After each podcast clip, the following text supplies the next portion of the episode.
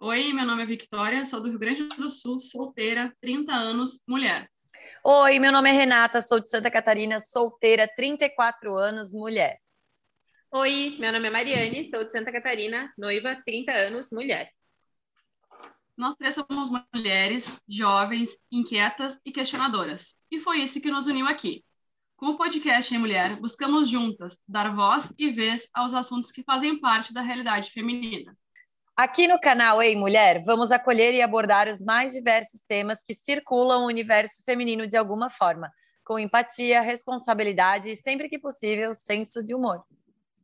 Para acompanhar o nosso conteúdo, segue a gente no Instagram, arroba canal Ei Mulher. Mande a sua história, sugestão, crítica, para a gente poder dar voz a vocês e fazer desse espaço o que ele é, democrático e agregador.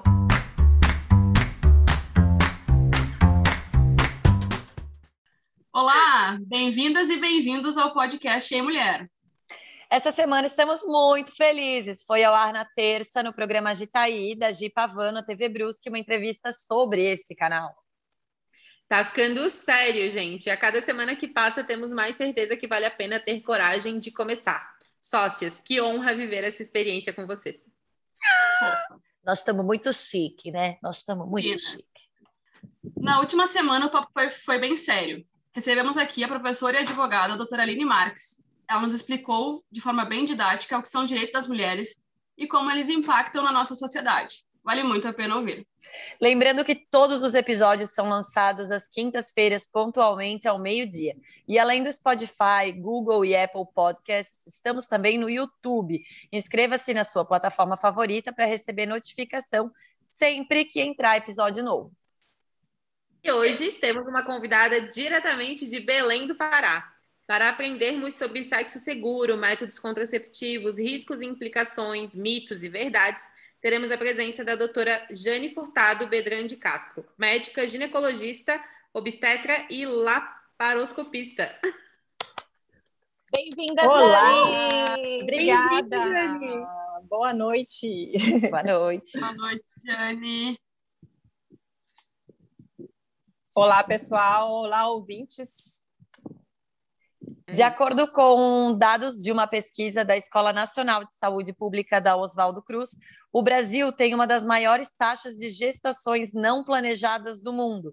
Mais de 55% das brasileiras que tiveram filhos não haviam planejado a gravidez.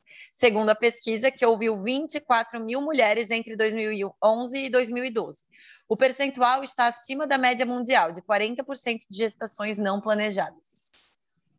Métodos contraceptivos de longa duração, que não dependem tanto da memória de quem usa, não estão acessíveis a grande parte das mulheres brasileiras.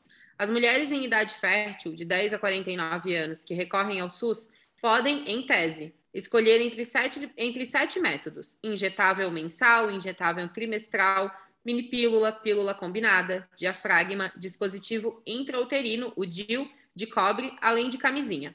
Também é possível fazer laqueadura, processo de esterilização se a mulher tiver mais que 25 anos ou dois filhos. No caso dos homens, o acesso é gratuito à camisinha. A vasectomia pode ser feita gratuitamente se o homem tiver mais que 25 anos ou dois filhos. Mais de 500 mil abortos clandestinos são realizados todos os anos no Brasil como resultado de umas gestações indesejadas, de acordo com a Pesquisa Nacional do Aborto, dos professores Débora Diniz, Universidade de Brasília, Marcelo Medeiros, UNB e Alberto Madeiro, Universidade Estadual do Piauí. Médicos e especialistas ouvidos pela BBC News Brasil, em entrevista sobre o tema, apontaram que mitos que circulam sobre o DIU de cobre também reduzem o acesso das mulheres a esse método contraceptivo de longa duração.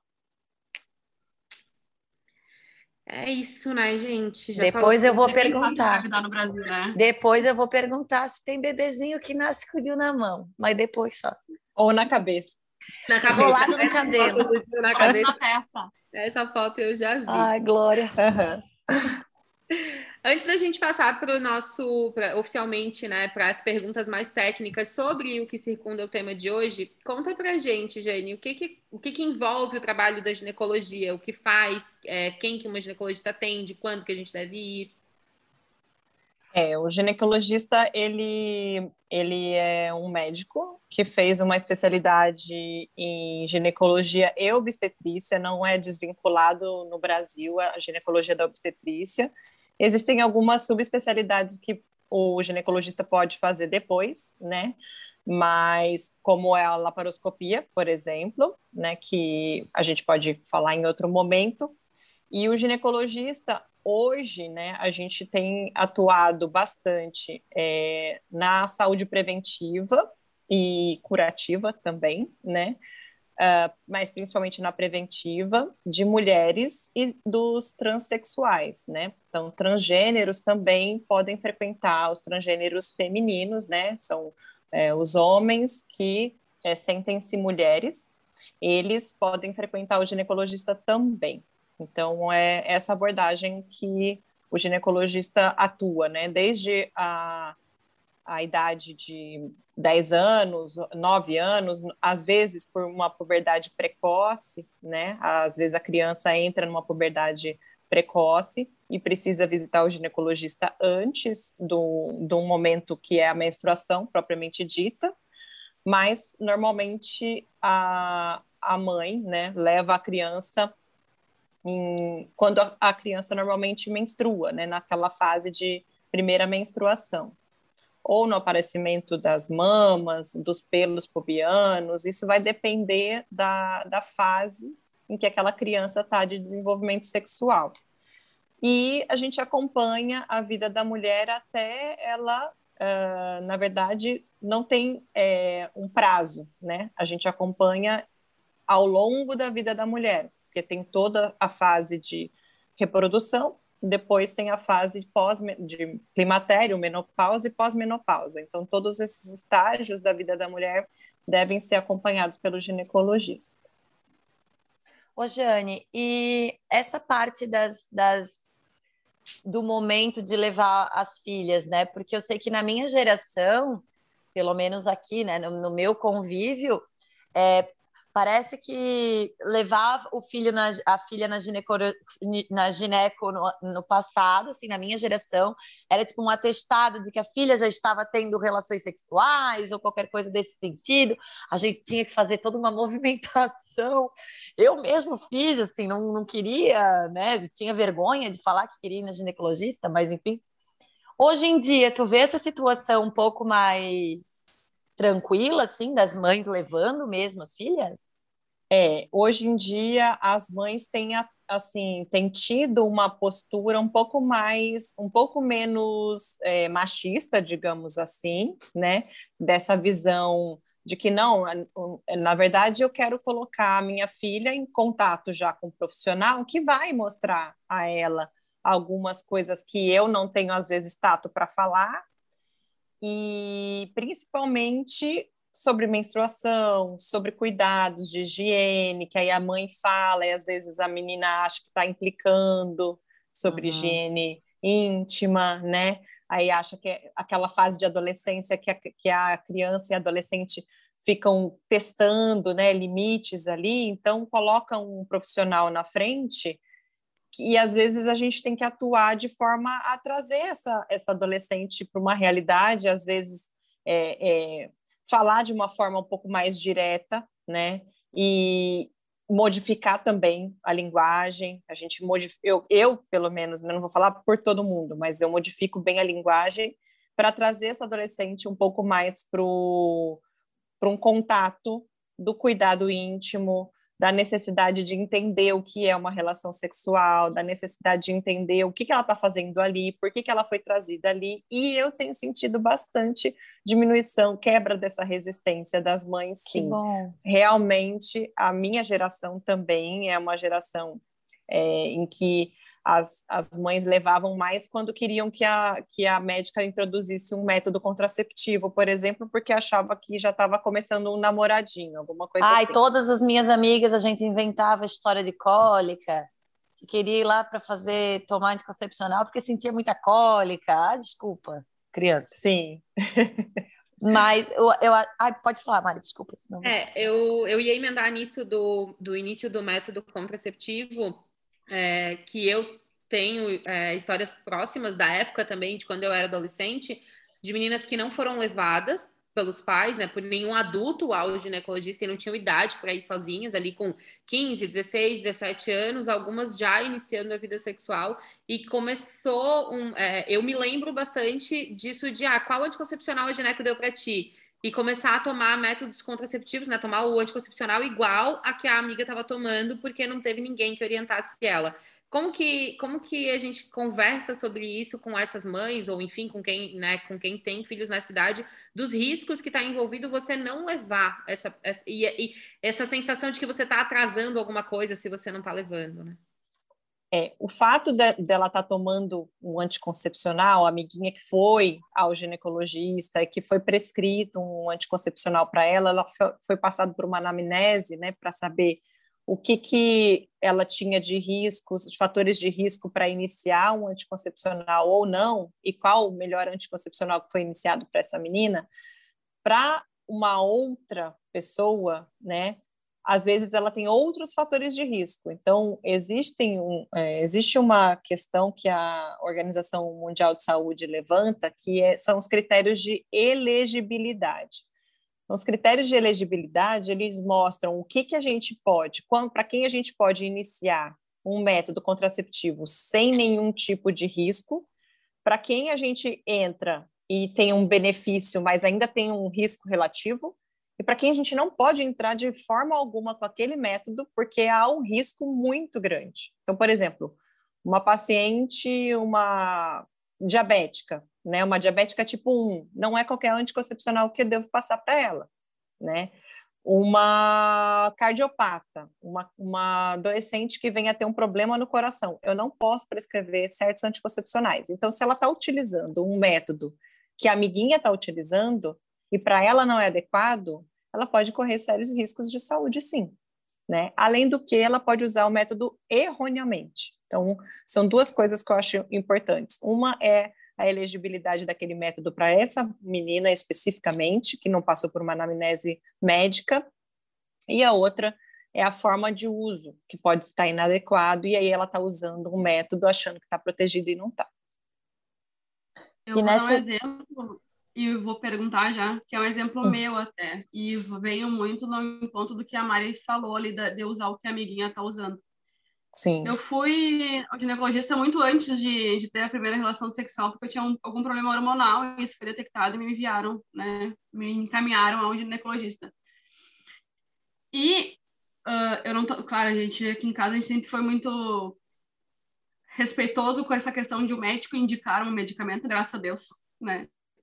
E eu tinha síndrome do ovário policístico, então não é, realmente não era qualquer uh, qualquer método anticonceptivo que eu poderia usar. Sim. E ela falou: que bom que tu veio, porque eu tinha 12 anos, eu acho, porque daqui a pouco tu ia tomar o que a tua amiga estava tomando. Tu não ia me esperar. Olha só. E eu Com lembrei certeza. disso quando a Mari falou, porque realmente ia acontecer, porque né, a gente vai no, no desespero, né? A gente e realmente aconteceu também na minha sala. Uhum. E sim, eu, eu, sofri um leve preconceito por ter ido antes. E fui e eu era bem nova, né? Então, realmente. Mas, mas eu lembrei direitinho do que quando a Mari falou, lembrei de mim.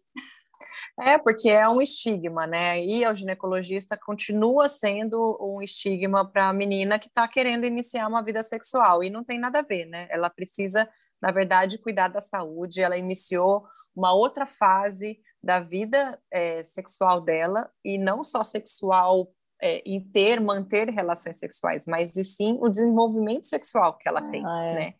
Ela está se transformando sim. numa mulher, e isso é uma mudança né, muito grande que ela precisa ter um apoio, é, um apoio médico, né?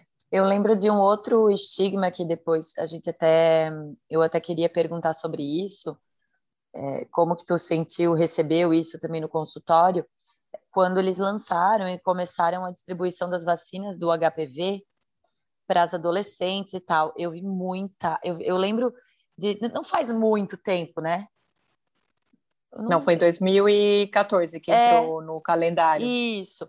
E aí eu me lembro de muitas mães e pais vindo à tona dizendo que isso era um absurdo, onde já se viu é, é, vacinar é, adolescentes, crianças tão novas e não sei o quê, é como se fosse incentivar alguma coisa. Eu digo, gente, esse mundo é muito tabuzão mesmo ainda, né? É demais, porque toda vez que a gente quer, e, e assim, até não vou entrar no cunho político, obviamente, mas a gente falar da família hoje, dos valores, né, que está sendo tão discutido por esse governo, e a gente precisa trazer de forma não preconceituosa. A gente trazer a, edu a educação sexual para dentro das escolas não é incentivar o adolescente à atividade sexual. É, pelo contrário, né? É educar. É educar, é informar, né? Informar, porque, exatamente. Porque, cara, depois tu vai, tu vai ver essa vacina, ela custa quase 500 reais a dose, tu tem que tomar três. Aí se tu aproveita e tu já vacinou teus, tuas filhas, teus filhos, que eu acho que menino também, né? É, claro, Meninos também. mundo. É. Já vacinou teus filhos, eles já estão ok, sabe? Eu acho tão louco, assim, como as pessoas acham que tudo é incentivo e esquecem que tudo é educação, né?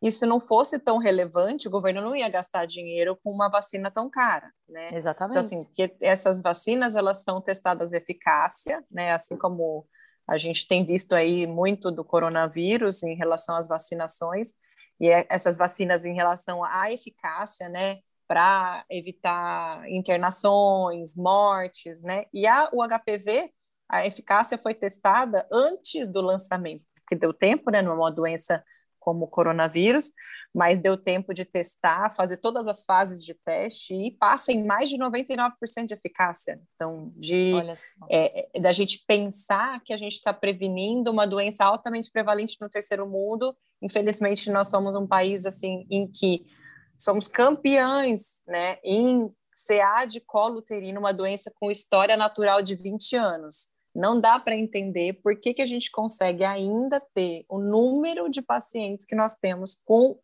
prevalência, né? Incidência, na verdade, início de diagnóstico todo ano, todos os anos, ainda sendo uma doença altamente prevalente. Sendo que é uma doença assim de diagnóstico lento, ela, ela progride lentamente, dá para fazer diagnóstico precoce. E provém tem um preventivo. provém de DST.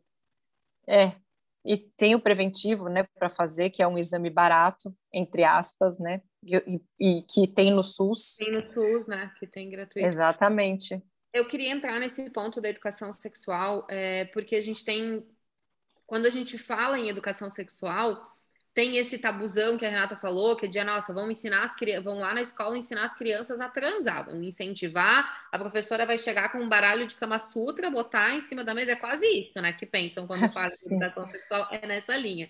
Mas uma coisa que a gente, que a gente, mulheres adultas aqui, acima dos 30 anos, então, estamos falando de pessoas que já estão na vida há muito tempo, já acho que já entenderam, né? Sabem ler, assistem jornal, escutam coisas na internet, e a gente ainda tem que escutar a resistência do sexo masculino. A gente tem essa, essa, essa história sempre recorrente aqui no podcast. De que homem tem essa, essa coisa de ah, não quero usar camisinha, não gosto de usar camisinha, é, porque muda a sensação, enfim, essa resistência ao preservativo, que é uma coisa que poderia ser trabalhada se a gente começasse a educação desde lá da escola com relação aos riscos do HPV e de todas as outras DSTs e STs, enfim, porque se olha muito para a camisinha como prevenção de gravidez. E aí, o que, que o cara faz na hora? Ele pergunta: tu toma pílula? Se tu tomar pílula, eu não vou usar a camisinha.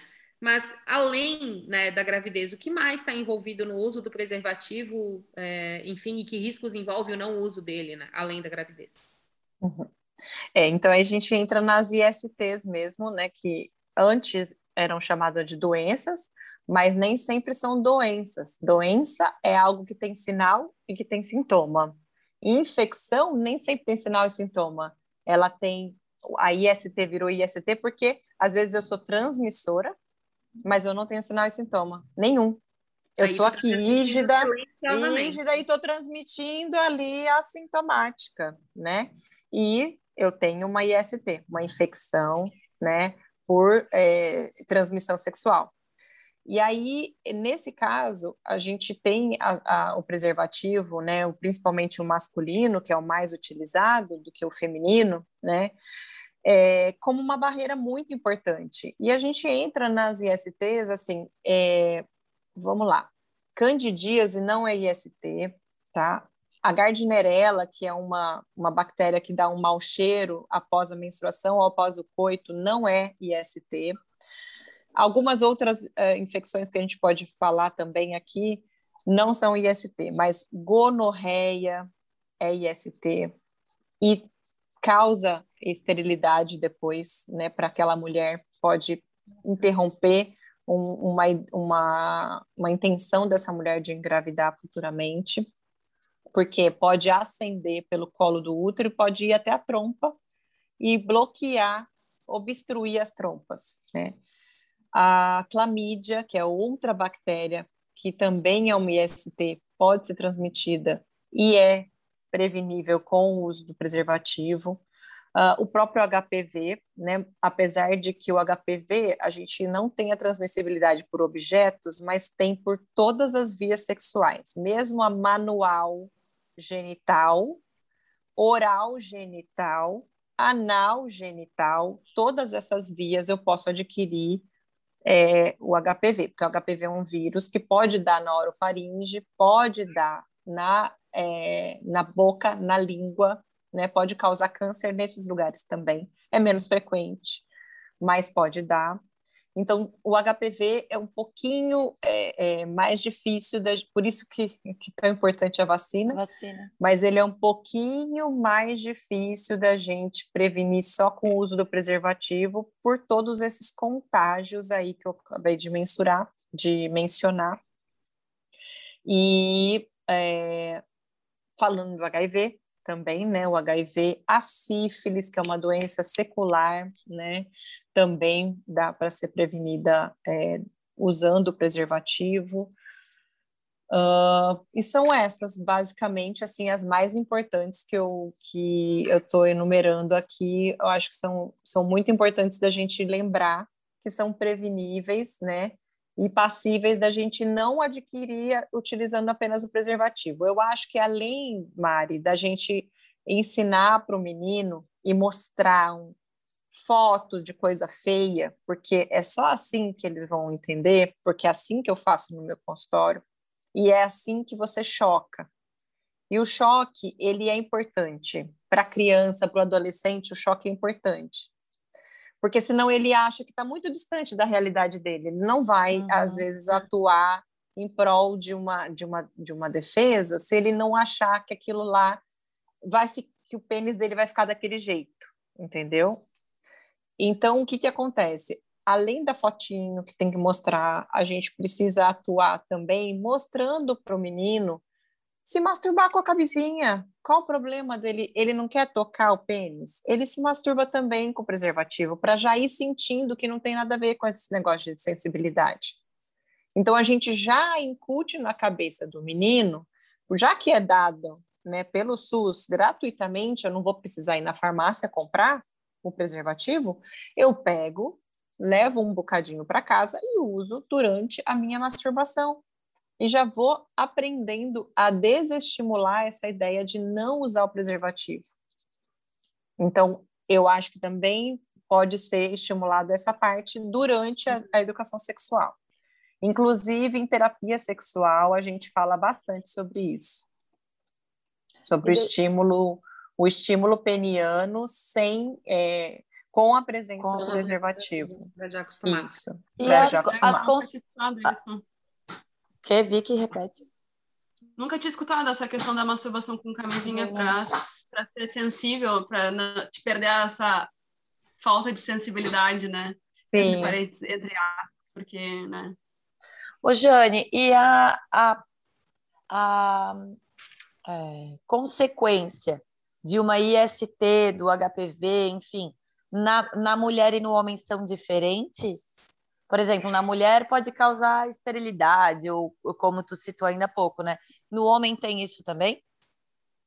No homem, algumas ISTs podem causar esterilidade, sim. Não esterilidade permanente, porque enquanto a gente tem a trompa ali que tem um conduto pequenininho, que se obstruir e fechar, estenosar, né, ficar fechadinho, não vai passar o espermatozoide para encontrar com o óvulo e não vai vir o bebezinho para dentro do útero. Então, nesse sentido, a nossa esterilização é permanente. Certo. Tem outros métodos para a gente conseguir engravidar sem ter que ter a passagem pela trompa, mas são todos artificiais, né? Por fertilização in vitro. Já o homem é, pode alterar a contagem de espermatozoides então, na hora que a gente faz, por exemplo, um espermograma, que é uma análise do espermatozoide, a gente também verifica a cultura. Faz uma cultura do espermatozoide para ver se ele está infectado com algum tipo de bactéria. Na hora que a gente vê que tem uma bactéria ali, precisa ser tratado, porque às vezes é a única causa daquele espermatozoide estar. Tá... Existem formatos, né? O formato do espermatozoide, que é aquela cabecinha com o flagelo atrás, e aí esse formato ele pode ser modificado, ficar só a cabecinha ou só o flagelo, e ele pode modificar também velocidade. Ele pode ficar nadando sozinho, parado, ou ele pode ficar lento e não chegar onde ele tem que chegar. Então, a mudança de forma, que, é, que a gente chama de morfologia, e mudança de é, aspecto de velocidade também, que a gente chama de capacitação. Eles não chegam até onde eles têm que chegar, então não fertilizam também. Não é permanente, mas é uma infertilidade afeta. que afeta. E assim, uma doença sexualmente trans, uma doença, agora chamando de doença ah. mesmo, por, por ter o sinal e sintoma, que é muito importante para a mulher, é a doença inflamatória pélvica.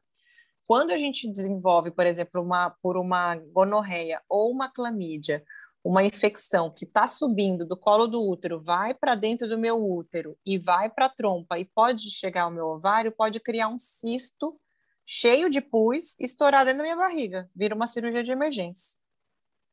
Então, é uma, uma doença grave, né? O estágio 4 da doença inflamatória. Então, tem várias repercussões, né? Não é uma repercussão simples de, ah, não, eu nunca quis ter filho mesmo, não tem problema ficar infértil. Na é, verdade, é, é, tem todas essas outras repercussões, né? Sim. Além do fato da gente pensar que um HIV, ele é para a vida, né? Ui. Também. É muito triste, tá louco. Uma coisa é. que, que você falou quando estava falando dos meninos ali, dessa coisa de, ah, tá muito distante da minha realidade e tem que chocar, é, só essa, essa é uma coisa que a gente tem que lembrar, né? A IST, a DST, ela não tem cara. Eu acho que isso é uma. É, existe. Eu, eu lembro de um estigma quando eu era mais nova, isso é uma coisa que já caiu na minha percepção, mas eu tinha esse estigma de que é, pessoas com aparência de menos higiênicas, de alguma forma, seriam as que me transmitiriam. Mas aquela pessoa é, parecida comigo, né, limpinha, que se cuida, ela não teria. E era como se eu nunca, como se o HIV nunca pudesse chegar em mim, porque eu estava muito distante dessa, dessa realidade e não é bem assim, né? Não, com certeza não. Ah, eu esqueci de falar da herpes. A herpes é muito frequente e é uma IST. A herpes genital, né? Uhum. Não herpes oral, labial, uhum. nasal. A herpes genital é uma IST. Mas Também. a herpes, agora uma pergunta já que você tocou nesse assunto. A herpes oral, ela pode passar para a herpes genital ou esse tipo Ela de... pode ser até do canal do parto. A herpes oral, a criança pode ter adquirido no canal do parto da mãe. Não é uma IST a herpes oral. Não, uhum. não necessariamente aquela menina teve um sexo oral para ter o herpes labial. Entendi. Pode ter adquirido de outras formas, mas, mas a herpes se... genital, sim, é, é uma IST. Mas se eu tô com herpes na boca e faço sexo oral, eu posso passar essa herpes aqui? Não, é outro tipo. Ah, tá. É, que, é igual ao HPV que tem 40 tipos, subtipos, né? Certo. São, é outro tipo. Eu queria perguntar alguma coisa referente à DST ou à IST agora. Uh, pode, podemos continuar? Acho que vai uhum. entrar nesse, essa cultura dos homens, por exemplo, se preocuparem muito mais com gravidez do que com as doenças e ITs e DSTs, é, é em função dessas, de, uh, dessas infecções ou doenças serem menos graves para eles de alguma forma, ou isso é mito, não, não tem nada a ver? Não, é, na verdade, o, por exemplo, o HPV, ele provoca o câncer de colo de útero muito mais frequentemente do que ele provoca o câncer de pênis. Então, assim, a partir do momento que aquele, aquele homem vai ter um câncer de pênis, acabou. Ele vai perder o pênis, enquanto que o colo do útero é um órgão que, ele, que a mulher pode perder ou não, mas está interno, né? A vagina ela vai continuar tendo. A vida sexual desse homem vai mudar, né? Porque ele vai perder o falo. Já, mas é infrequente, né? O HPV provocar câncer já o câncer de ânus é mais frequente do que o de pênis, né? E ele pode adquirir também o câncer de ânus, pensando em HPV. É, a gonorreia, ela vai dar tanto na mulher quanto no homem. E o sintoma é o mesmo, é uma secreção purulenta que vai sair da cabeça do pênis, assim como sai da mulher, e vai provocar uma ardência durante a micção. Ele vai fazer xixi e vai doer muito. Então, ele tem esses sintomas também. É que não é uma doença muito frequente, não é uma bactéria muito frequente, mas a gente ainda vê hoje, né? Assim, eu trabalho bastante com o universo de, de militares, soldado, vai, prostituição, tudo isso, sempre tem gonorreia. A gente sempre tem contato com, Ai, com pessoas com gonorreia. E é muito doloroso. Então, assim, é mito essa questão de ser é, muito mais grave na mulher do que no homem. Às vezes eles ficam, não é tão divulgado, assim como as lesões de sífilis. É, é, a lesão sifilítica ela pode dar no pênis também. Ela é uma lesão crostosa, parece uma úlcera, mas de fundo limpo. Não, você não vai ver é, é, sujeira naquela úlcera. Não é, um, é uma cratera que se forma e também dá no pênis, tanto quanto dá na, na vulva ali e na vagina. Então, é mito. E tem algum tem tipo sintomas. de tem algum tipo de doença sexualmente transmissível que ela pode ficar tipo lá guardadinha e um dia ela vem à tona e aí é transmissível? Por exemplo, porque eu já é. ouvi casos de pessoas tipo casadas há anos, o marido não foi infiel, nada, mas ele pegou tipo antes e aí só transmitiu agora, algo assim. É, o herpes é um deles, porque é, a gente vai falar de inoculação. Eu, eu adquiri, às vezes, o herpes e ele ficou na célula que ele gosta de ficar, que é a célula nervosa. Ele fica num neurônio ali e fica parado, estagnado. E quando, de repente, eu tenho uma diminuição da minha imunidade, alguma coisa acontece, ele pega e deflagra. É por isso que a gente está falando de infecção, né, sexualmente transmissível virando doença, porque eu sou portador do herpes, mas eu não estou transmitindo naquele momento. Hum, da feita que aquilo virar uma doença naquele momento, aí eu vou transmitir. Então ele tem que estar tá em atividade para eu transmitir, tem que estar tá em lesão para eu transmitir. O HPV, por exemplo, eu adquiro, né? E ele gosta de ficar nas células do colo do útero. Então, o local principal que ele gosta de ficar são células epiteliais, é um tipo de célula específica do colo do útero. E ele vai provocar alteração do DNA da minha célula. Ele não vai provocar uma alteração qualquer, ele provoca alteração genética no meu DNA. Por isso que na hora de replicar aquela célula, ele vai replicar errado e vai produzir o câncer. Porque o câncer nada mais é do que uma replicação é, aleatória. E aí ele vai fazendo aquela replicação, replicação, replicação de um jeito louco, com muita quantidade, e, essa replicação é que leva à célula cancerígena. Então, vai modificar o meu DNA e eu posso ficar ali com ela inoculada e não transmitir também. O HPV pode ser não transmissível nesse caso, né? Que não está em atividade. E ele pode ser um vírus que, que faz remissão espontânea. Então, se eu não desenvolver lesão e eu tiver o HPV, ele faz remissão espontânea, ele pode não provocar doença. Simplesmente ele vai sumir, o nosso sistema imunológico atua. Ou eu fui vacinada e meu sistema imunológico vai atuar mais, de forma mais incisiva, mais eficaz. É, mesmo, então, a gente já entendeu a diferença de ST e DST, que quer dizer que eu posso ter, né, a, ali, é, tá contaminado de alguma forma e não tá transmitindo, e por isso que não caracteriza. Perfeito. Mas aí, Uh, se eu faço exames periodicamente, mesmo esse negócio tá no meu HPV, meu HPV tá lá guardadinho, ele não tá falando com ninguém, mas ele vai aparecer no, no exame? Se eu fizer um exame específico, né, na hora que eu colho o preventivo, eu não tô colhendo para averiguar se você tem HPV, mas se eu colher o, o, o preventivo e pedir um exame específico chamado captura híbrida, aí eu faço o diagnóstico. Só que para que, que eu vou fazer diagnóstico de você ser portadora se você ah, já está fazendo uso do preservativo, já está fazendo os cuidados e você é portadora apenas e não tem uma lesão? Uhum. Eu fiz o preventivo e você não tem uma lesão, você não precisa ser tratada, porque o HPV não tem cura. Ele tem cura quando eu preciso tratar a lesão especificamente do colo do útero. Entendi, eu trazo a lesão, mas eu não me livro mais dele, dele ele vai é, ficar ele vai ficar ou ele vai fazer uma remissão, né? Na hora que a gente vai fazer periodicamente a, a, os preventivos e eu vou vendo que não está desenvolvendo nenhum tipo de lesão, por isso que tem essa periodicidade do exame, eu vou averiguar que você não tem, na verdade, uma doença ativa, não está desenvolvendo nenhuma lesão.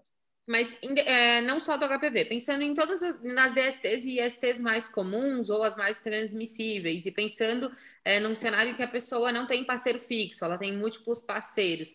Em que periodicidade ela precisa fazer, tanto homem quanto mulher? Que tipo de exame?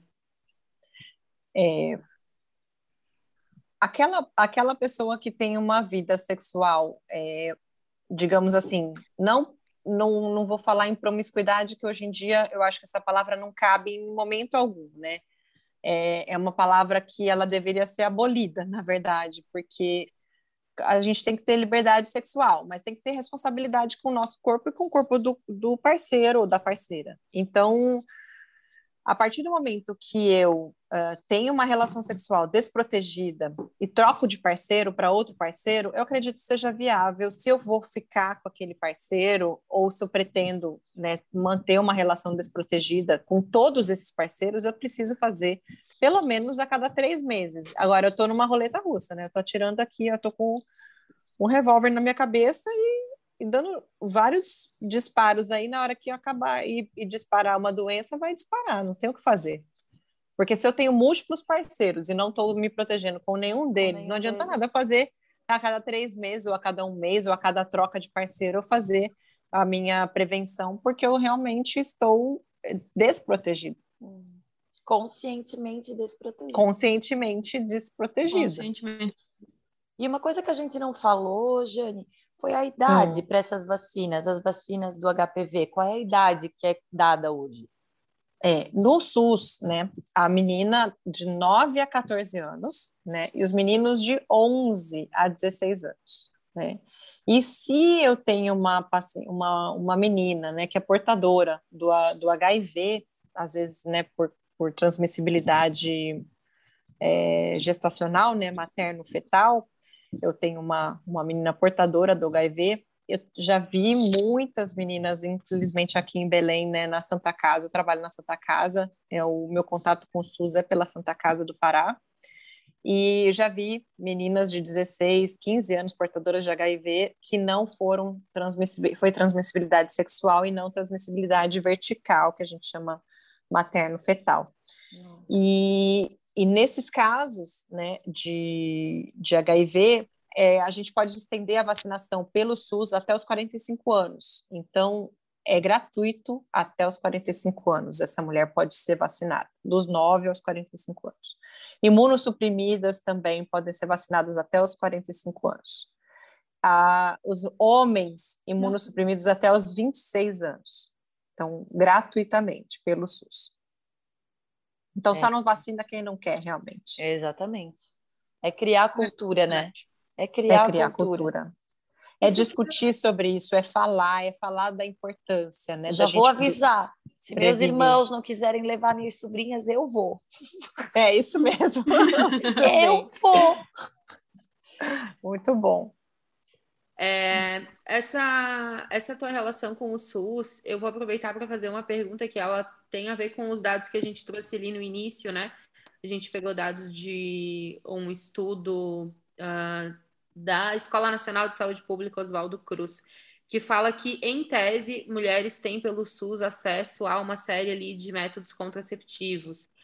Por que que traz esse em tese aqui? Você sabe dizer alguma coisa relacionada Porque depende, depende da região, depende do acesso, né? É, aqui, por exemplo, o, o estado do Pará ele é um estado continental, um estado muito grande Belém é um lugar central, mas as regiões ribeirinhas, os interiores, as outras regiões mais remotas, é, tem muito falha de acesso, né? Então a gente não tem mes o mesmo acesso dessas meninas, né, aos métodos de prevenção.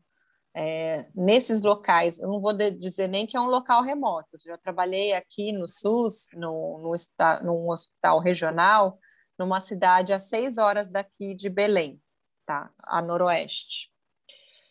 Essa cidade é, era, era uma quantidade de violência à criança. Né? Então, estupro e casamentos consentidos pela mãe, né? De crianças de 10, 11, 12 anos. Então, é uma cultura, é outro Brasil ali, então, a gente não tem esse mesmo acesso. Agora, aqui na capital, a gente tem todas essas variações aí, todas essas é, esses métodos que foram citados aqui no início do, da nossa conversa. O diafragma nem tanto. A gente não tem muito ensinado o diafragma como método de barreira, porque ele, ele é pouco utilizado. É, o diafragma melhora a, atividade com espermicida e nem sempre a gente encontra espermicida para vender em farmácia e aí vai melhorando, vai piorando a eficácia dele, né? Então eu não, a gente, eu, eu não vejo o diafragma mais como método de barreira, vejo mais o preservativo como método de barreira feminino e masculino. E vou até comentar uma coisa aqui muito interessante que uma paciente trouxe para mim o disco menstrual, meninas, não é um método de barreira. Ele não não está ali para prevenir uma gestação nem uma IST. O disco menstrual é para você manter uma relação sexual estando menstruada, por exemplo, no final de uma menstruação. Ponto. Não está protegendo ninguém de nada. Estão usando como proteção. Sim, como se fosse um novo diafragma. É que de certo a pessoa pensa, né? Ah, ele tá ali bloqueando as paredes, então deve funcionar, né? Não está funcionando. Depois de nove meses você vê o resultado. Já dizia com o padre Washington, e ele está sempre certo. Olha, mas sabe que eu nem lembrava da existência do diafragma, vou dizer, não lembrava disso aí. É, ele não, ele não, quase nunca teve ibope, teve ibope assim na década de 70, início do, dos primeiros anticoncepcionais, que era com dose cavalar de 50 microgramas. Hoje Nossa. em dia a gente tem 15 microgramas de, de, de etinoestradiol, uma pílula com a mesma eficácia e né, ninguém fala mais do diafragma, porque realmente é um método desconfortável, é assim, e pouco, pouca adesão, tem pouca adesão e muita falha, né? É muita e falha para o método. Qual o método, método contraceptivo mais eficaz para prevenir a gravidez e para prevenir doenças e ITS, né? Então, a gente, eu gosto bastante de passar método combinado, né? Então, a, a, assim, se eu vou querer pensar em IST sempre preservativo e pensar em contracepção, eu vou eu ouvir o que essa mulher tem para me dizer. Eu sou uma, por exemplo, eu sou uma paciente que tem um fluxo menstrual muito intenso, eu tenho cólicas muito intensas, eu não vou colocar um DIU de cobre nessa menina porque ela vai piorar fluxo, ela vai piorar cólicas, né? Então eu vou pensar e também eu preciso ouvir quanto tempo ela quer é, de contracepção. Vamos supor que ah não, daqui a dois anos eu quero estar tá grávida, eu já quero tentar a minha primeira gestação. Isso vai modificar, porque se eu quero pensar num método de longa permanência, né? Eu não vou pensar num método de dois anos, eu vou entrar com uma pílula anticoncepcional, um método injetável, um adesivo, um anel vaginal, qualquer outro método que seja um pouco mais fácil de eu retirar do que ela ter um gasto ou o, o, o desconforto de colocar né, um DIU nesse, nessa, nessa situação. Então, para aquela paciente em específico, os métodos como o DIU, por exemplo, quanto o DIU de cobre, quanto o hormonal, né, a gente tem bastante eficácia. Ele é mais eficaz, o DIU é mais eficaz do que a própria laqueadura na literatura, tá? É, o método de reversi é, a, laqueadura tem mais reversibilidade do que o DIU, né? Em, em, questão de método contraceptivo. Então, um método seguro, de longa permanência, é, eu vou ter um custo-efetividade altíssimo, é, baixíssimo, né? Porque o custo é, baixo, é baixo perto da, efetiv da eficácia do método. É, eu sempre coloco assim: se você for gastar, vamos supor, no, no, no SUS, né? Você vai ter que ir lá fazer os exames pré-inserção, é, que são ultrassonografia transvaginal, uma, um preventivo né, de menos de um ano e pelo menos um beta-HCG, um teste de gravidez, atestando uma negatividade. É, esses três, né, estando negativos e a paciente não estando com nenhum tipo de corrimento no momento da inserção, eu faço a inserção de forma segura no ambulatório e ela vai ter essa economia de tempo, é, não vai precisar ficar lembrando de tomar uma pílula ou lembrando de ir atrás do injetável, né? Então, é um método bem seguro, não é infalível, mas é um método seguro e eficaz nesse caso. Se eu vou pensar numa paciente que vai colocar um DIU é, hormonal, eu sempre falo assim: se você vai gastar com uma pílula anticoncepcional 50 reais, né, vou colocar 50 reais aqui para ficar um cálculo mais fácil. Em 12 meses, 600 reais, estou correto? Uhum. sou, sou 600 reais. Se eu comprar o Mirena a 900 reais e ficar dois anos com Mirena, eu já cobri o custo, já paguei os meus, os meus 1.200 reais de anticoncepcional. Né? Gente, se o Mirena quiser uma garota propaganda, aqui estou. Aqui sempre Muito estarei. Bem. Eu vou dar o meu depoimento pessoal. Eu usava, tomava anticoncepcional desde, sei lá, dos meus 15, 16 anos. Tomava pílula anticoncepcional. E lá pelos meus 25, 24 anos, eu comecei a ter muitas, mas assim, não era qualquer dorzinha de cabeça, não. Eu tinha muita enxaqueca, muita enxaqueca. Eu fui atrás de todos os médicos que vocês podem imaginar. Eu tomei ansiolítico, eu fiz, eu fiz fisioterapia na, aqui no meu pescoço atrás, tudo que eu tomei garrafada, fui na benzedeira, tomei chá, tudo que vocês juro, tudo que vocês podem imaginar eu fiz. Estavam quase eu, exorcizando a menina. Quase. Eu tive, eu tinha enxaquecas diárias. Aí um dia eu, eu não sabia mais viver sem dor de cabeça. É isso. E aí um dia eu estava voltando do show da Sandy, nunca me esquecer, eu voltando de Curitiba, e minha amiga falou assim, cara, depois que eu parei de tomar anticoncepcional, nunca mais tive dor de cabeça. Foi a primeira vez que eu fiz o link entre uma coisa e outra. Cara, eu naquela semana eu fui atrás de uma médica, eu sabia de uma amiga minha só que tinha Mirena, uma só. Liguei para ela e falei: "Fulana, como é que é?" Não, é assim, beleza. Fui na médica, falei: "Eu quero botar isso aí porque eu não quero mais tomar anticoncepcional, porque eu tenho certeza que é minha dor de cabeça é do anticoncepcional. Só que eu não queria ficar sem contracepção, porque eu sou muito medrosa. E eu tenho 34 anos e ainda tenho medo de engravidar na adolescência, sabe aquela coisa? Aí, Cara, eu botei o Mirena, eu fiquei duas semanas com muita dor de cabeça. E nunca mais. Eu tô cinco Passou. anos, semana que vem vou botar um novo. E assim, nunca mais. Eu não sei se a dose, até é isso que eu queria te perguntar. A dose hormonal é diferente, age diferente no corpo? Como é que é? É, o Mirena, né, especificamente, ele é uma dose como se fosse de dois comprimidos de uma cartela de 28.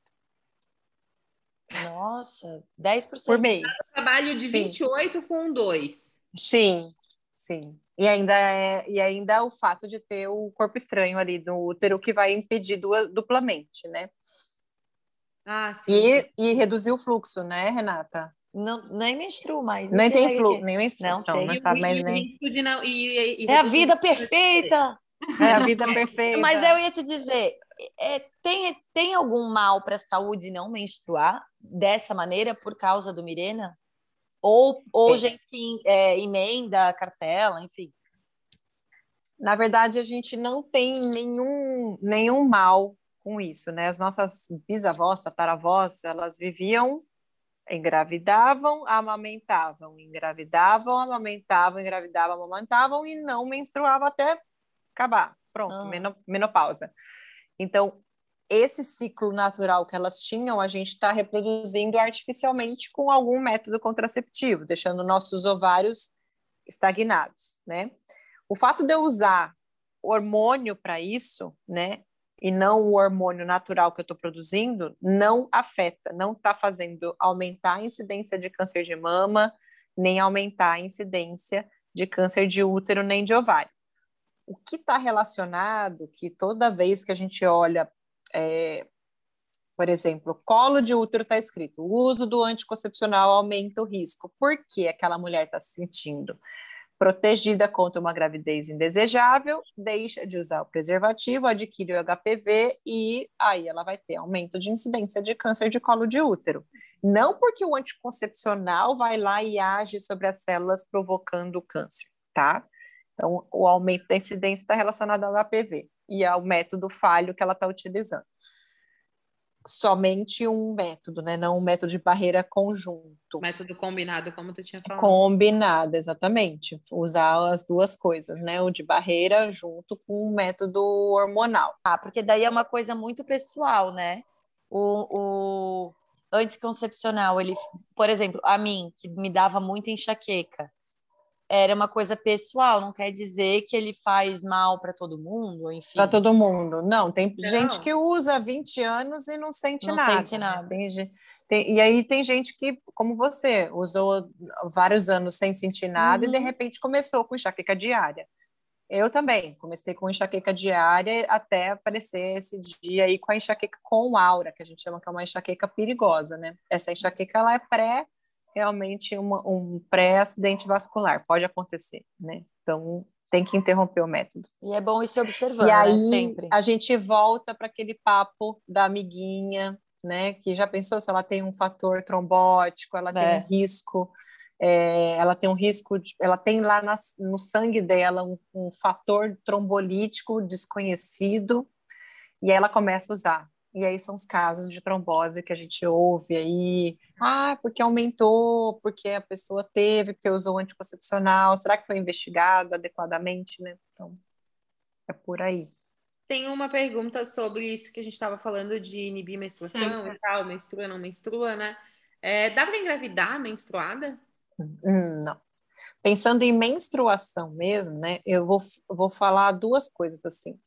Uma é a menstruação, que nós chamamos de menstruação porque é a forma como nós todos denominamos um sangramento num período X, mesmo que seja pela privação do método contraceptivo que eu estou usando. Então, por exemplo, estou usando um, um hormônio que está deixando um platô de hormônio no meu organismo. Esse platô, de repente, é cessado com a privação dele naquela pausa, de sete dias, de quatro dias. Essa pausa faz com que eu, o meu endométrio, a camadinha interna do útero, descame. Isso não é um sangramento menstrual. Mas podemos chamar de menstruação, não tem problema nenhum. Mas é um sangramento por privação do método que eu estou usando, tá?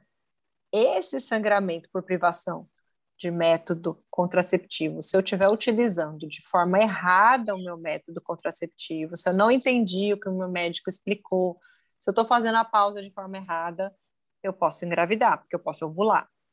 Entendi. Agora, menstruação mesmo, né, que é aquela que eu não estou usando nenhum método contraceptivo e eu tenho o meu ciclo hormonal e eu vou ter o meu período ovulatório, e após esse período ovulatório eu tenho uma baixa de todos os meus hormônios e vou apresentar a menstruação, que é a descamação dos meus, da, da, das minhas células ali do, do útero, levando então a uma queda hormonal muito grande, eu não tenho como ter uma ovulação nesse momento de queda hormonal. Então, então nesse momento, pensando que eu já tive a minha ovulação e eu estou na queda hormonal, é impossível engravidar na menstruação, no uso incorreto do anticoncepcional com sangramento irregular, eu posso, eu posso realmente engravidar. Uh, pelo dia seguinte, então, Jane, uh, eu uhum. posso tomar pelo dia seguinte tomando anticoncepcional se eu tomo esse, esse anticoncepcional de forma errada? E até quantas vezes ela, ela faz efeito sempre ou ela vai perdendo efeito conforme tu vai usando, se tu usa muito ou não? É, eu entendo essa pergunta como, por exemplo, eu estou usando um anticoncepcional e descubro que eu tomei de forma errada, né? Eu fui ao médico e descubro que eu tomei de forma errada, é isso? E aí eu, se eu posso tomar a, a contracepção de emergência ou não. É, nesse caso, né, a, gente, a gente pode até lançar mão da contracepção de emergência, mas talvez ela não tenha efeito, né? Ela não é a contracepção de emergência, ela não é abortiva, tá? mas ela vai impedir que eu tenha uma ovulação. Por quê? Ela vai, ela, justamente, ela bloqueia a produção do folículo. O meu folículo, que é do ovário, ele tem que eclodir. E aí eu vou bloquear esse momento, momento da eclosão do óvulo para ser fecundado pelo espermatozoide se tiver nessa fase aí, eu consigo bloquear com o uso cavalar dessa, dessa pílula de emergência, porque é muito grande a quantidade de progesterogênio que tem nessa pílula, né? É para você ter uma ideia, tem quatro vezes mais do que no progesterogênio da pílula anticoncepcional que eu estou tomando, se é o método combinado lá, estrogênio com progesterona. Então, é, eu posso fazer uso, mas é melhor sob orientação médica, tá? Mesmo porque, para que, quem vai avaliar se você está usando erroneamente ou não, é melhor ser o médico, tá? Porque às vezes você acha que está usando errado, mas não está. Mas vamos, ou vamos realmente, ter... ah, se esqueceu dois, três dias, quatro dias, realmente está usando errado. É, mas vamos ser bem sincera, né? O pílula do dia seguinte é usado o quê? No desespero. Tu nem pensa é. se tu tá tomando mas... certo ou não. Toma no desespero. Mas aí, isso, isso de precisar de passar por uma avaliação médica e tal. A pílula de seguinte tem que ser tomada, é a pílula de emergência, né? Ela tem que ser tomada é. emergencialmente. Lógico, é. a galera é, ela não é um método ela não é um método contraceptivo, ela não deve ser utilizada como, como contracepção com frequência. Toda vez que eu tiver relação sexual, eu vou lá e uso, né? Porque ela vai primeiro, ela vai tornar meu ciclo completamente irregular, vai fazer com que eu não faça uma ovulação ou não saiba quando eu vou ovular. Então eu não tenho, eu não vou perder todo o controle do meu do meu ciclo menstrual. Além do que eu vou estar usando uma quantidade muito grande de um hormônio que pode me dar ânsia de vômito, é, aumento de peso, é, dores de cabeça, sensação de desmaio, tem outros efeitos colaterais da, da pílula do dia seguinte ou isso da, é muito, do, da Isso é muito legal falar. Isso é muito legal falar, porque eu conheço gente que usa assim, ó, com frequência. Com Sim, frequência. toda semana. Uhum. É, não, a, a pessoa que eu conheci. As pessoas não sintam essas, é, não tenham uhum. essas sensações, né? Não tenham nenhum efeito colateral. Mas não é um método é, infalível, né? Tem Só que, pensar tem, que. Tem coisas tem que, que, que acontecem ali dentro, né? Quando sentir alguma coisa é porque já explodiu. Exatamente. Ela está usando um método errado e ela está usando um método que tem falha e é, pode estar tá agredindo o organismo dela, realmente. Está fazendo um, um, ciclo completamente irregular e ela perdeu o controle. E perdeu até o controle de fazer o método correto, porque às vezes ela não vai saber quando ela vai menstruar. E aí é muito importante a gente fazer um, um assim, saber quando a gente vai iniciar a menstruação para até iniciar o método corretamente, né? Uma pílula anticoncepcional. Sim. Então, não é é, não tem uma bomba. Voltando para a tua dúvida, Vicky, não tem é, nada na literatura que diz se eu, se eu posso usar com frequência ou sem frequência. o próprio método já tem esse nome, é emergência, né? É, tem que ser usado até 72 horas, no máximo, do coito, né? Não posso usar mais do que 72 horas daquela relação sexual, tanto é que em, em caso de violência ah, contra a mulher, a gente faz no SUS, né, para aquela mulher, a pílula de emergência é feita para elas, né, até 72 horas. Se ela procurou ajuda para denunciar ou para investigar Entendi. se ela tem alguma IST ou alguma coisa. Aí eu acabei esquecendo duas STs importantes que eu não falei aqui, mas depois, depois me lembram que eu vou falar. É, que fazem parte da, da, do, do, manejo no, no momento da violência sexual. Essas, é, no momento que ela vai e procura, né, a gente, se passou de 72 horas, a gente não faz mais, porque não vai ter eficácia e possivelmente, se for para ela engravidar, ela vai engravidar. Vai ter tido o pico ovulatório já. É, e, e, que legal isso, porque eu não fazia ideia, na verdade, de que demorava tanto assim para. É, tipo, até 72 horas, então, para esse espermatozoide chegar ou, ou é, enfim, fazer o seu trabalho ali no óvulo, é mais ou menos isso. São assim, é assim que nós somos feitas. Mulheres são os espermatozoides mais lentos e homens são os mais rapidinhos. é. Os, as mulheres eles são a ovulação mais tardia, né? Aquela ovulação que está quase no final, ela tá, ele já eclodiu, está quase saindo dali. Aí o espermatozoide lentinho chegou lá devagar e fez trabalho dele. É. Depois de nove meses a gente vê o resultado. É, vê o resultado. gente. Esse é o lema da Renata, não viver é. isso, né, Renata? Não viver, não, não viver, não viver. Não viver. Janito entrou num assunto agora que a gente já falou em vários episódios aqui do podcast. Esse podcast ele nasceu na, acho que na essência dele para a gente falar sobre direitos da mulher e situações que a mulher é submetida em relacionamentos ou na sociedade que a gente é, acredita que precisam mudar, né? E nós já tivemos episódios aqui sobre violência sexual e sobre direitos da mulher. Tu falaste agora dessa situação de, de violência, né, de estupro, enfim, que ela pode procurar ajuda do SUS. Como que é o atendimento ginecológico de uma mulher numa situação dessa? E ela tem acesso ao quê? Direito a quê? É, quando a mulher ela procura, né, a mulher ou a menina, né, no caso adolescente, ela, ela procura um serviço é, normalmente ela tem que procurar um serviço de referência, né? Então, o, o município, às vezes, de, disponibiliza de um serviço de referência é, específico para esse tipo de tratamento, porque a gente tem que ter apoio psicológico, apoio de assistente social, porque tem que acolher essa família, entender o contexto, se essa menina estava abandonada, se essa menina estava tendo supervisão de adulto, se ela está é, indo e vindo sem nenhum tipo de, enfim, apoio, né? Ou sem ninguém saber para onde ela vai, com quem ela vai, onde ela está. Então, o assistente social entra. É, o apoio psicológico, né? Porque às vezes ela está abalada emocionalmente, muitas vezes está abalada emocionalmente, né?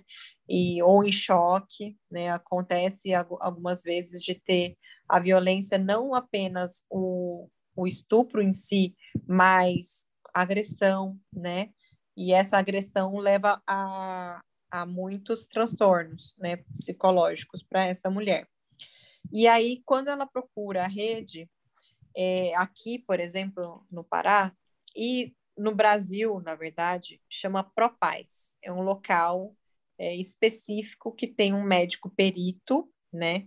Esse médico perito coleta sêmen, né? E esse sêmen, às vezes, é avaliado para ver quem é o estuprador, se não for um estuprador conhecido, tá? É, além desse, dessa necessidade da coleta do sêmen, né, o exame de corpo de delito para denúncia mesmo, que entra no processo investigativo criminal, a gente vai para a área criminal. Então, o Propas faz isso. Para assistência propriamente dita, que é o que eu faço, que eu não faço a parte nem pericial e nem criminal da coisa, eu faço assistencial, então ela, no, ela nos procura depois que ela já foi na Propas, fez a denúncia, já foi passada por uma ginecologista específica, perito e tal, ela vai comigo para que eu, então, ou faça tratamento de alguma lesão, tenha que suturar alguma coisa, né? Ou, e ou, né, iniciar as medicações. Então, o que, que a gente faz?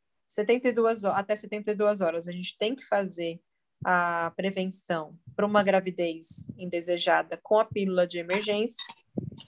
A gente faz uh, já o AZT, que é a medicação para tratamento, na verdade, do HIV, né?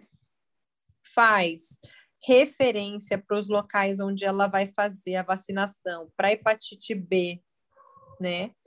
E a continuidade do tratamento por 30 dias do HIV. Então, ela vai tratar por 30 dias com medicamentos que são bem ruins, é, causam náusea, um monte de sintomas, né?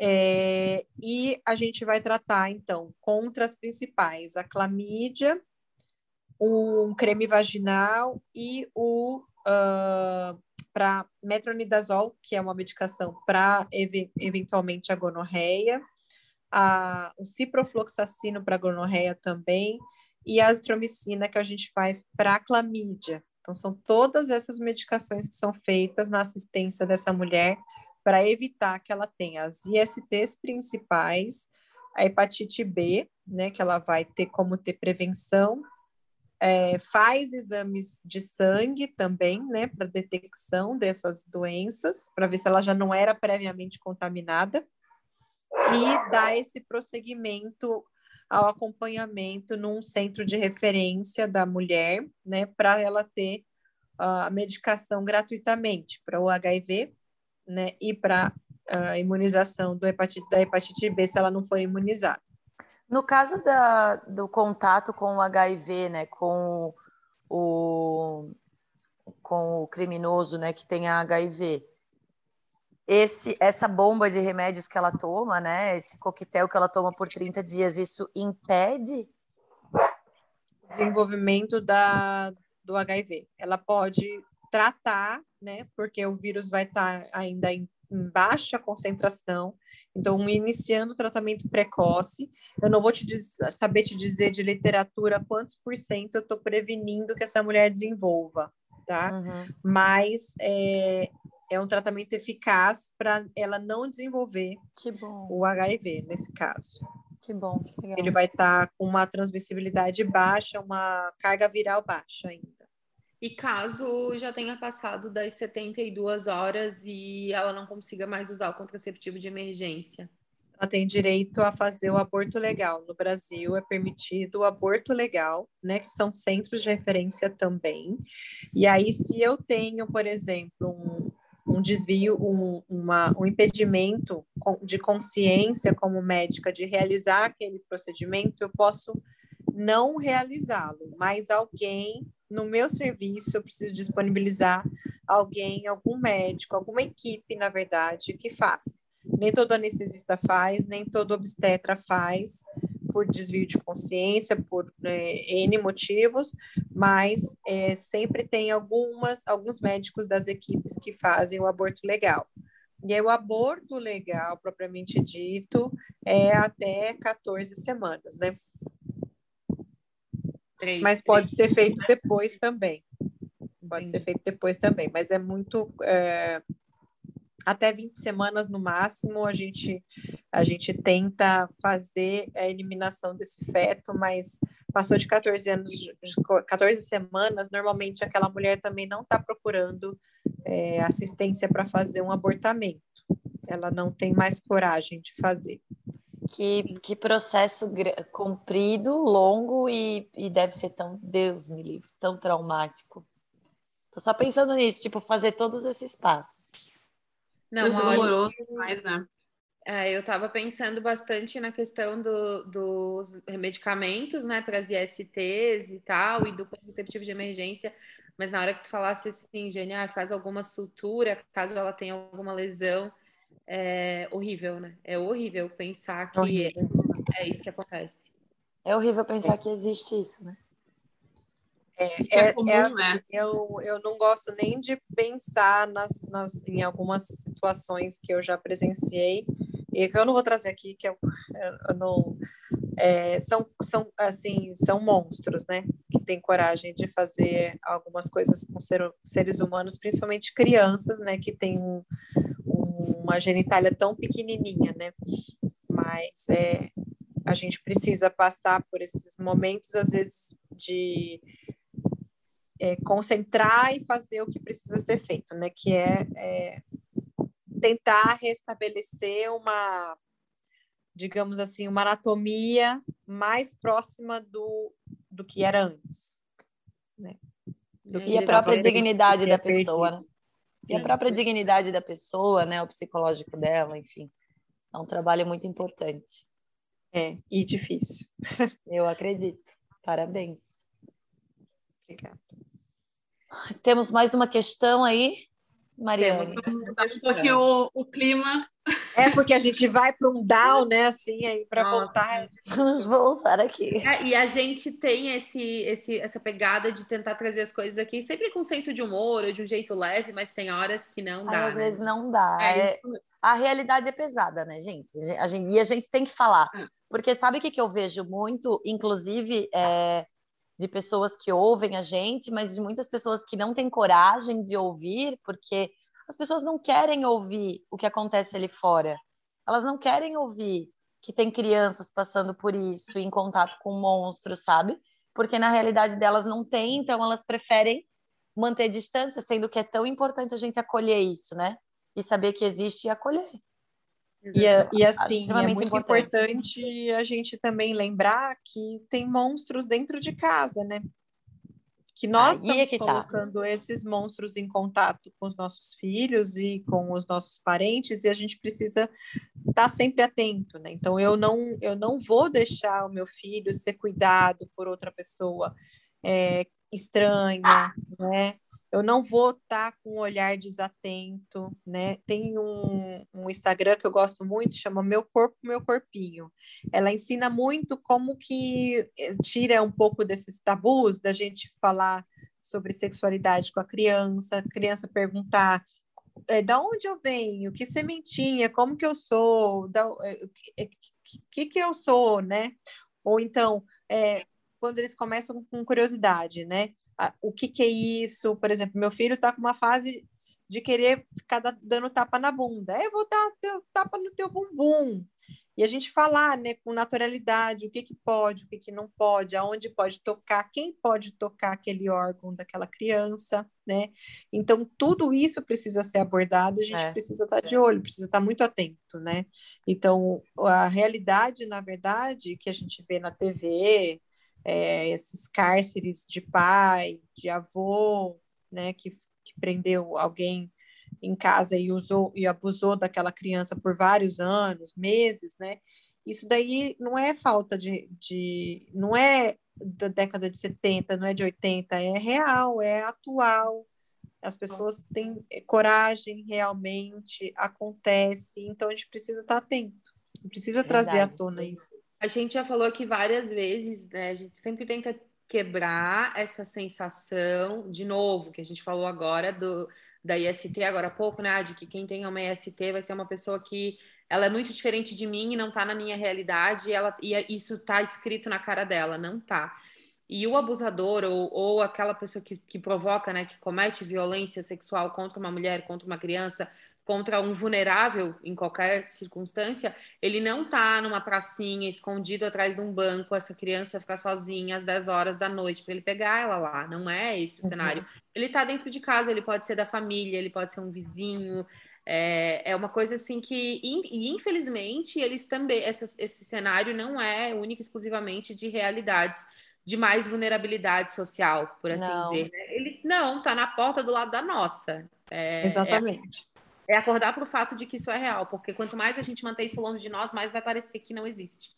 É, o zelador bonzinho da escola, é o tiozinho que entrega não sei o quê na, na, na porta da escola, é, qualquer pessoa pode ser. E assim, eles são altamente manipuladores, então eles são inteligentes, ardilosos, manipuladores, são pessoas que têm um pouquinho de traço de personalidade de psicopatia, então eles conseguem, às vezes, atrair e pensar de que forma ele vai atrair. Então, não é realmente, como você falou, o rapaz está ali escondido numa moita. Ele está ele tá tramando aquilo, ele está confabulando, ele está vendo como ele vai fazer, como ele vai atuar. Então, é, não é realmente não é longe da, da, da nossa realidade, não. Precisa estar tá atento. Fiquemos atentos e alertas. É gente, a gente precisa terminar esse programa, só quero dizer isso. Sim, vamos lá. O que mais que nós vamos Já tá com uma hora e vinte já. Só uma perguntinha e a gente encerra. A gente teve uma história de seguidora falando. É, a gente às vezes faz episódios sobre encontros constrangedores ou situações constrangedoras na hora do sexo. E ela contou que ela saiu com um boy que, na hora do ato especificamente, ele tirou do bolso um lencinho umedecido e passou na pepeca dela. Essa história é maravilhosa. É, antes de fazer sexo oral nela. Então, aqui, né, a pergunta, claro, a gente não está dizendo que ela não tinha higiene em dia, muito provavelmente ela tinha, e esse rapaz é que precisa de ajuda, né? Sim, porque você... ele andava com o, bol... com o negocinho é, no bolso. Procura ajuda, é. você não tá bem. Mas tá, a pergunta é, o, uh, como que fica, como que é a melhor maneira de fazer a higiene da vagina, de fazer a higiene ali, né, da do órgão sexual, tanto do feminino quanto do masculino, mas aqui a gente fala mais para as mulheres mesmo. E esse, essa verdade que tem que ser dita também de que é, vagina não tem cheiro de rosas, né? Como saber que o cheiro tá normal, que cheiro que deve ter e o que, que eu posso usar lá embaixo? Tá. Então vamos lá. É... Que... A vagina é o canal, tá? E fora, é, pequenos lábios e grandes lábios é vulva. Então, eu não lavo a vagina nunca. A vagina é autolimpante, tá? Ela se regenera, ela tem célula. É a mesma coisa de eu falar assim: ah, deixa eu limpar aqui o meu canal retal. É mucosa, e ninguém enfia o dedo ali para limpar o reto e sair. É outro canal com mucosa, tanto quanto a vagina. Né? Então, eu não limpo, é autolimpante tem as minhas bactérias próprias ali. Mesmo que eu esteja com um corrimento, eu não vou sair limpando lá dentro nada, porque eu vou usar um creme vaginal adequado, que foi me prescrito para eu utilizar, e eu não vou sair limpando, fazendo nada eh, grosseiro lá dentro. Antigamente, né, e até hoje, algumas é, é, médicas, não só que médicos, mas que fazem ginecologia natural passam alguns tipos de injeção para colocar dentro da vagina, tá? Não sou contra, mas eu não sei prescrever também o que que passa, o que, que seria o, o adequado para passar. Não leio literatura a respeito se é, vai aumentar ou vai diminuir a, aquela frequência de candidíase de repetição, por exemplo. Então, eu não prescrevo coisas intravaginais.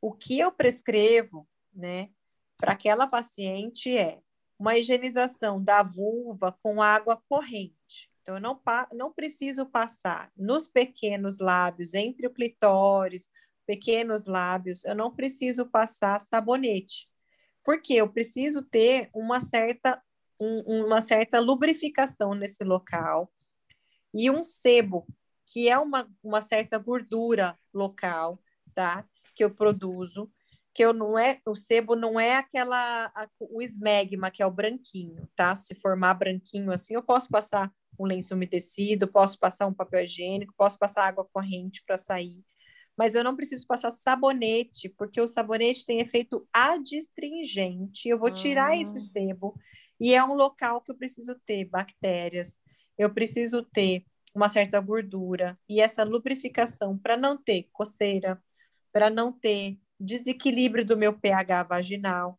né, e vulvar. Então eu tenho que ter um certo equilíbrio. É uma a vagina é um órgão ácido, tá? E precisa manter esse pH ácido. Se pensar que o espermatozoide, por exemplo, esperma, na verdade, não espermatozoide, é básico, né? A gente vai ter já um desequilíbrio natural quando mantém relação sexual sem o preservativo, por exemplo, e tem o coito intravaginal. Nesse caso, a própria vagina vai fazer o equilíbrio, vai manter um certo equilíbrio, voltando ao pH ácido. Não precisa uhum. fazer nada também. Então, água corrente na vulva e na região de.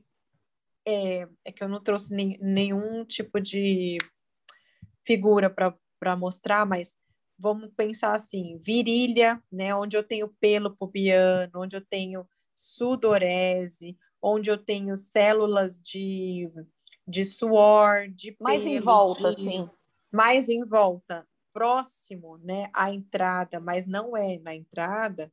Nessa região eu posso aplicar sabonete, o sabonete que eu quiser. Se eu quiser aplicar um talco porque eu transpiro demais nessa região, eu posso, né? Que é na, na dobra ali da uhum. perna com a, a, o bumbum, por exemplo, ou da perna com a, a reentrância da, do Monte de Vênus, que é a parte superior Sim. ali da vulva, tá? É, anos, por exemplo, também uma região que eu vou aplicar né, um sabonete, também tem pelo, também tem célula de, de, de suor, então vou aplicar sabonete. Agora, na região de pequenos lábios e clitóris, eu posso passar somente água corrente, não preciso passar sabonete íntimo nem nada. Se eu quiser manter uma lubrificação natural, é, ajudar na lubrificação, posso também é, lançar mão de um óleo de coco. O óleo de hum. coco natural, né, in natura, extra virgem, sem nenhum aditivo, sem nada, eu posso aplicar na região vulvar também, ali, pequenos lábios, clitóris e até no ânus também, na região perianal. Eu posso aplicar. Além do odor ser agradável, além de, dele dar uma lubrificação natural, né, não lubrificação para o ato sexual, mas uma lubrificação de sensação. Às vezes eu tenho um ressecamento que eu uso, por exemplo, anticoncepcional. O uso do anticoncepcional dá um pouco de ressecamento vulvar, então eu quero deixar uma hidratação, passar um hidratante, o melhor hidratante é o óleo de coco, tá? Que eu posso lançar mão. Então, a higiene é só isso é de isso para tudo, né? Polivalente. É, a gente, a gente é falou é no outro programa, o óleo de coco vai do cabelo ao cabelo, pepeca. pele, tudo, a pepeca. É. Pô, curti, cara. Quanta coisa nós aprendemos hoje. Nossa, que bom. quanta coisa nós, mulheres adultas com mais de 30 anos e sexualmente ativas, aprendemos hoje. Eu adoro. eu, a gente já devesse saber há algum tempo, né? Mas nunca é tarde. Nunca é tarde, estamos ah, aqui dispostos. mais vezes, meninas. Eu posso vir mais vezes. Eu também adorei conversar com vocês. Ai, meu, mas legal. nós queremos, porque é um, é um universo enorme, né? Que a gente pode falar aqui. Porque a saúde da mulher é envolve tantas coisas. Hoje a gente falou, acho que 10%. acho que sim, por aí. É. Muito Ai, legal, muito obrigada, Jane. Obrigada Nada. por ter disponibilizado o teu tempo. Muito Depois legal o espaço de, um de vocês, meus parabéns, viu, pelo espaço. Eu estou acompanhando, não consigo assistir tudo, mas eu estou acompanhando vocês, acompanho vocês no Instagram também. Até repostei a entrevista de Brusque e Ai, achei muito bacana o espaço que vocês estão ocupando e que Deus quiser vocês tenham mais visibilidade, mais mulheres Amém. consigam acessar os canais de vocês e, e consigam ter acesso à informação, informação de qualidade e com bastante responsabilidade que vocês têm passar essa, essa mensagem legal é, e agregadora. Parabéns. Amém. Amém. Obrigada. Amém, obrigada. Obrigada, Jenny. Muito obrigada pela tua disponibilidade, teu tempo, conteúdo, pelo trabalho que tu desempenha também e a responsabilidade que tu tem com esse trabalho, o cuidado, o amor que tu tem né, pela profissão e esse cuidado com as mulheres. A gente já, a gente às vezes fala aqui, né, como é difícil e como a cada lado que a gente olha tem alguma coisa que acontece que faz com que a gente fique, meu, mas isso é porque eu sou mulher. Então, ser acolhida e bem acolhida por uma profissional é super importante, e principalmente quando a situação é mais delicada. Então, obrigada pelo trabalho que tu faz com tanto amor. Obrigada. Valeu, gente. Valeu. Fechamos Valeu. mais. Tchau. Obrigada, Jane. Obrigada, Tchau, boa noite, gente. Valeu, boa noite. Obrigada, um beijo. Beijo. beijo. Tchau, tchau.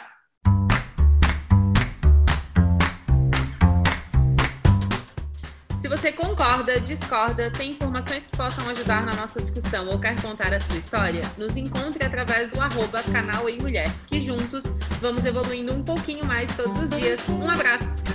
Valeu, galeris! Tchau. Beijo. Beijo. Tchau.